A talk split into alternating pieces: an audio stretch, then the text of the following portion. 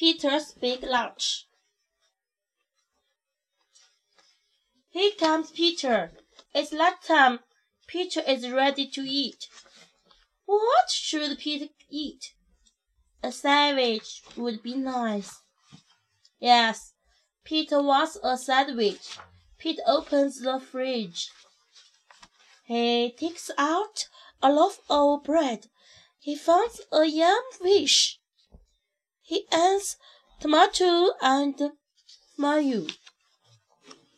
Peter looks at his sandwich. It's too small. Something is missing. Peter knows what it needs. His sandwich needs an apple. Peter loves apples. His sandwich needs crickets. Crickets are. Peter loves cricket. Peter looks at his sandwich again. It's still too small. Peter is very hungry.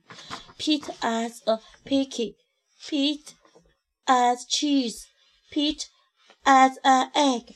Two hot dogs, a banana, and a can of beans. Something is missing.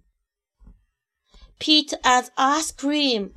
He took three hot scoops. Pete's sandwich is too big for Pete to eat. Pete wonders what to do. Pete sings and sings.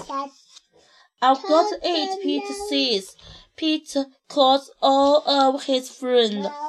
He asked them to come here. Everyone goes to Peter's house. They are all very hungry. Peter shows them his big lunch. Are you hungry? asked Peter. Peter's sandwich is big enough for everyone. Dig in, says Peter. Peter's sandwich is good. Peter's sandwich is very good. Peter's sandwich is all gone. Peter's friends are full. They like Peter's big lunch. Thanks for lunch. Peter's friends say, Thanks for sharing. You're welcome, Peter says. Sharing is cool.